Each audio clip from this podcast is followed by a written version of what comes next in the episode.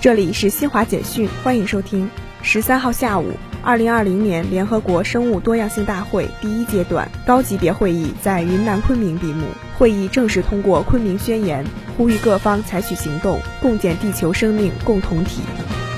记者十三号从河北省平山县通勤班车涉水倾覆事故现场救援指挥部获悉，经全力搜救，事故最后一名失联者于十二号下午打捞出水，不幸已无生命体征。至此，涉事车载五十一人中有三十七人平安，含肇事司机一人已被依法控制，十四人溺水死亡。目前搜救工作结束，正在处理善后，现场及周边地区已恢复正常秩序。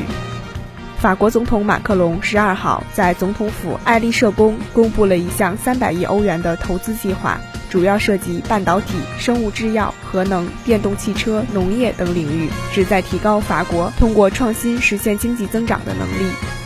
以上由新华社记者为您报道。